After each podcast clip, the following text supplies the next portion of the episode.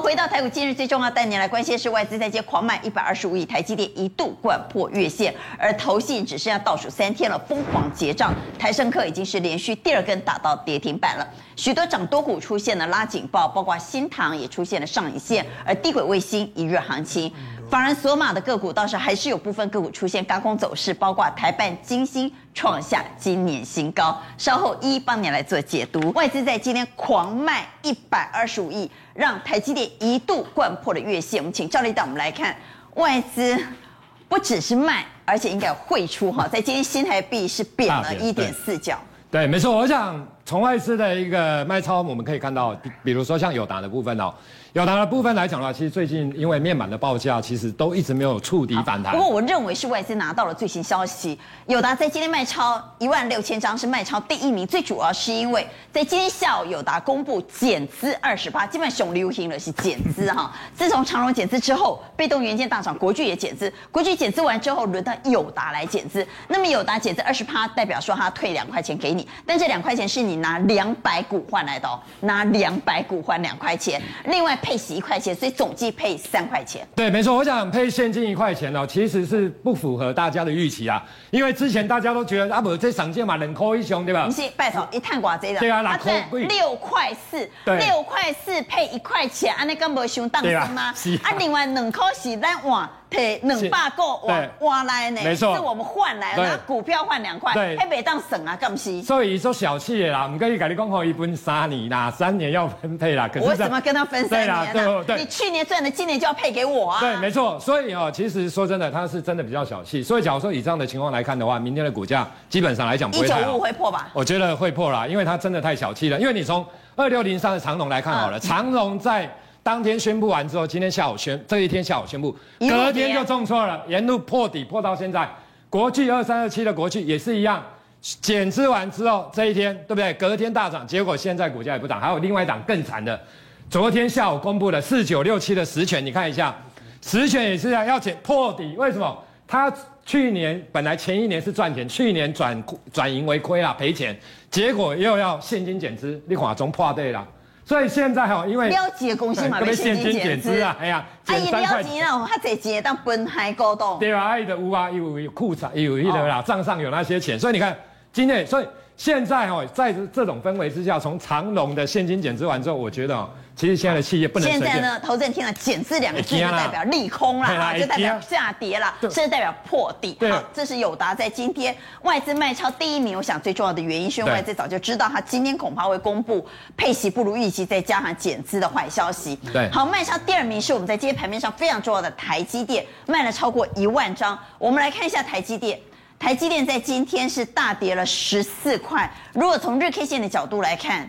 台积电是跳空，对，所以其实最近啊，我觉得台积电，假如说我们纯粹看现行来讲，这个地方的缺口它不能回补啦，都五六五到五七五，这个不能回补。假如回补了，理论上来讲五五岌岌可危，理论上会破，因为这个地方它是向上的一个跳空缺口，代表多方的一个力道哈。那台积电能不能往上？会破哦。假如这个缺口回补啊，因为脚破了，回补完之后，这个地方又形成短线的套牢量。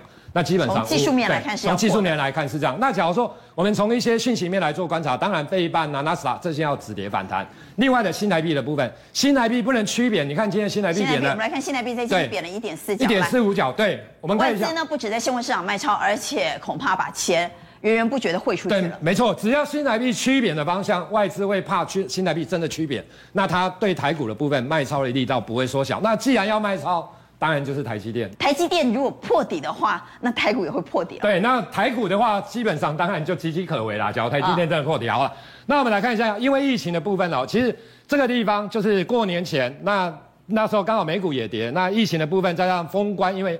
农历的一个长假，所以让指数出现了比较大幅度的回档修正。那现在来讲的话，其实目前因为清明长假四天，大家我相信也会有一点点害怕，所以目前来讲，指数应该会呈现比较趋弱的一个态势。那我们从融资的部分来做观察，台股下杀了四点五趴，融资的部分只有减了一趴的水准。你可以看到，不够。融资其实哦，说真的，最近在下杀的过，其实它真的没什么减啊。好，大概你看一下，最近来讲还是呈现增加的一个情形。融券的部分。最近因为股东会前两个月的强制融券的一个回补，所以融券反而大量的回补，所以这个是买超力道。可是融券大量回补完之后，现在处在相对低档，所以我觉得这个盘势来讲的话，另外新台币的部分它也是在创新高，所以这个盘势整体来看是比较偏弱的一个格局的。好，前波低点在一万六千七百六十四点，要来问各位，台股大盘会破底吗？台股在今天收在一万七千五百二十点，一六七六四守得住吗？认为守不住的给叉，请举牌。一六七六四守得住吗？认为守不住的给叉。好，我们来问，我们来看，哎呦，四票都说守得住啊！按照趴在里写，拜拜来啊！欢 迎来，宪哥。嗯，守得住守不住哦。其实盘中跌破哦，小跌破还无所谓。我觉得政府应该会进来护盘的，尤其像台积。指望政府来，叶亮。其实我觉得，如果是疫情造成的影响哦，它应该不会破底啊。因为国际股市来看，现在没有因为说什么确诊人数飙新高而股市走空头的，应该主要应该还是在乌俄战争跟这个升息的问题。那如果说纯粹只是疫情关系的话，我觉得守得住啊，应该还还会有机会往上攻击。好。指望他真的能够守得住。我们看完了外资之后，回头要来谈谈投信啊，因为投信有锁买一些防疫股，这是在炒短线，还是真的这个题材会持续延烧呢？投信在疯狂结账了吗？台胜科在今天连续打了两根跌停板。我们稍后要来解的是涨多股，我们先来解解投信。我们请玉玲带我们来看，投信只剩下倒数三天了，我们比较担心的是还有没有可能做账变结账。今天投信到底卖什么？还是快速让观众朋友来看一下。投信在今天卖了合金啊，因为有上海封城的利空，卖了长荣、华邦电，卖了台胜科，打到了跌停板，卖了友达、伟业、裕民和华航。所以，我们往下来看宫格，投信转为卖超或连续已经站在卖方。如果从技术面来看，它 K D 又出现死亡交叉，又跌破月基线了，是不是已经变成欧多拜拜紧卖啊？好的，那因为现在呢，已经进入了投信的一个结账的一个时间段哦。刚刚娟姐有特别讲到说呢，投信转卖的像这档台盛科，台盛科呢其实是这一波领先先跌的哦。那这一波领先先跌的是因为它已经涨了这么高了，多对，涨了很高了。那涨了很高之后呢，投信在高档来去做结账的动作，那它也连带的影响到下面的这一档合金哦。对，所以这个都是细金元，而且刚刚呢，娟姐有带我们看一下投信。卖超的那个部分，所以今天的台盛科合金还是同步的，有没有？合金，然后呢？对，台盛科卖两千多张，所以等于说喉性的卖压还没有减轻哦，所以我们可以从这里看得很清楚。那我们再来看一下，今天呢，第这一档是记忆体华邦电，华邦电呢这一波也是涨多，涨多之后的拉回来。那刚刚君也有讲到一个特点，就是。呃，华邦电投信有卖，而且呢，刚刚的那个我们的王老师也有特别讲到说，外资也有站在卖方，所以华邦电是外资跟投信都有站在卖方。但是玉林会请大家特别注意一下，因为下方它有一条年线，那我们可以请导播我们调出来一下二三四四的，那调出来年线之后，紫色这一条，对，对，没错没错。所以我希望如果你手中有华邦电的人，注意一下这一条年线是不是能够形成支撑，因为今天大盘刚刚好也是达到了年线。形成了一个收脚，好，我们再来看一下其他的股票。那其他的股票呢？来，我要特别跟大家解释一下威刚三二六零的威刚。好，我们来看一下，从技术线型的一个角度来，我们看一下，好，OK。那我先教大家，这里有一个，哎哎，收了一个下影线，对，七九点五。那七九点五，它如果就以技术线型而言，它叫单锤打桩。好，看你发现这样，这个线。它也有很像，有没有？这里叫单锤打桩，对。所以呢，今天的没那么长。对对对，所以我认为哦，今天的一个低点，今天的低点是在八十二点多，八十二点二。所以明天如果没有失守八十二点二，它就能够形成双相双脚打桩的这样子的走势，也给大家在这个技术面上面做一个观察。好，也就是说低润族群呢，没有大家想的那么悲观。对，我觉得低润族群哦，我觉得卖压要看一下下方的支撑，反而细。矽晶圆这一块，我觉得法人的调节卖压还没结束。好，细晶圆比较危险。对，细晶圆比较危险。往下来看啊，那倒数三天有没有头线还在力拼的呢？刚刚我们也特别谈到了疫情啊，现在疫情恐怕。很难控制啊！我们担心台湾会成为香港第二，成为上海第二。那么相关的一些生技股最近都得到了投信的青睐。好的，那其实呢，刚刚君有讲到说，疫情升温会不会导致呢现阶段的生技股形成了一个飙高？那玉玲给大家一个结论，我认为今天像涨的什么毛宝啊、康纳香啊，这就叫做短线。啊，短短线而已，有赚，如果爆大量，然后出现中长黑 K，那个都要先获利落袋。那我反而觉得，如果就就以生技股的角度，我觉得大家可以去注意一下美式的这档标的。那为什么要特别去注意到美式这档标的呢？因为我们可以发现到最近的投信哎买超不断，而且我帮大家调出来投信的一个持股比例，我们来看一下一七一七九五的美食。那美食呢，以投信的一个持股比例而言，目前的持股比重还不到百分之四哦。大概三点五四而已，而且呢，这一档标的，如果导播可以帮我们调周 K 线级别，好，我先教大家，对，呃，有一句话叫做日线看短线，周线看中线，我要教大家如何赚到波段，不是赚小钱哦，是赚大钱。那美食的这一档标的呢，我们可以从周 K 线级别的角度，你可以发现到这里有一只脚，哎，这里有一只脚，这个叫做。打底的一个过程，而且现阶段呢又有一个突破颈线的一个位阶。那如果以这个 W 底颈线，然后有一个对称满足，我认为有机会来去挑战前高。一五七点五。对对对对对，也给大家做一个上面的参考，这样子。好，这是美食。那我们回到宫格来看啊，好，所以升级题材呢？有一部分像毛宝康那香这种是抢短的。哦，对，是爆量线还站在买方，嗯，但像美食这样的个股就有机会走波段对对对，因为它的基本面其实也还不错。哦。我顺便跟大家提醒一下，因为他自己手中有一个有一个东西叫做犀利士。犀利士，呃，不知道哈，不知道。犀利士呢，其实就对啊，男生都知道，男生就是对，女生不知道，因为女生不会用，男生都会用。往下来，对，好，那我们可以看到，犀利士其实就是像威尔刚的一个放大版这样子，长效版，所以它其实也是在做犀利士这一块，从无到有的一个商机，我觉得大家可以值得留意。好，好，那我们往下，我们再来看季月线即将黄金交叉，融券持续增加的。这样的族群有轧空的机会吗？有的，其实呢，这一波表现非常强劲的，可以看发现到是元泰的这一档标的。元泰呢，不止投信有在买之外呢，而且券资比高达四成以上，所以它也具备的这个嘎通的题材。那我们再来看一下呢，台半的这一档标的呢，它其实是在。呃，站在车用相关，而且 MOSFET 这一块的订单是非常满手的。我们可以看到五四二五的台办，我们来看一下技术线型。好，那我们可以看到技术面线型哦，对，而且量能是都有的哦。然后均线是呈现多头排列，所以我认为如果把整张图缩小来看一点的话，可以发现到前高，我认为它应该是会再过，还贵过，再过应该是没有问题。好，我们再回到宫格啊，那除了台办和元泰之外，智原这一档。一直是投资人非常喜欢操作的热门标的。好，那其实我们可以看到智源的这一档标的，我们可以看技术线型三零三五哦。其实这一档智源呢，它也是整理了大概一个月的时间哦，至少这跟叫做圆弧底的一个走势。那目前呢，它都是形成了一个均线排列向上。那如果以现阶段的投信筹码还没有完全松动的情况，它其实还是有机会再去挑战前波高点的。好，谢谢玉玲的解析，所以我们也来投一下票。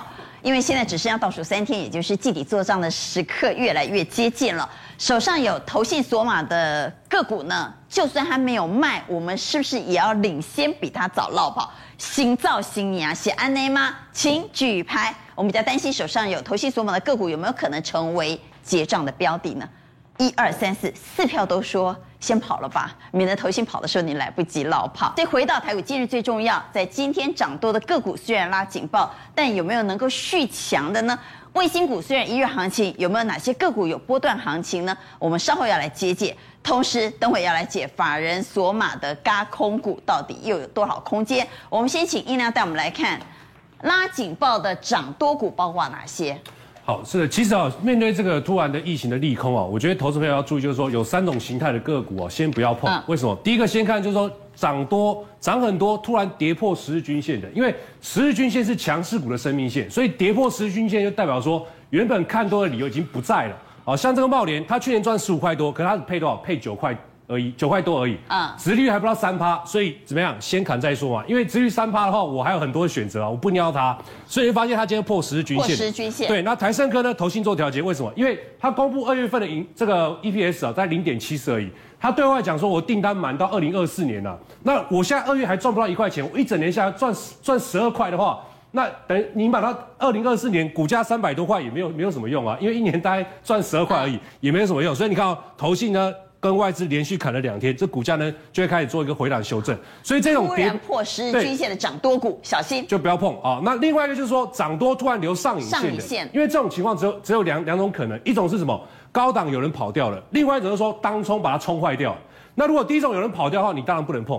第二种当冲把它冲坏掉的话呢，它必须要经过一段时间整理嘛。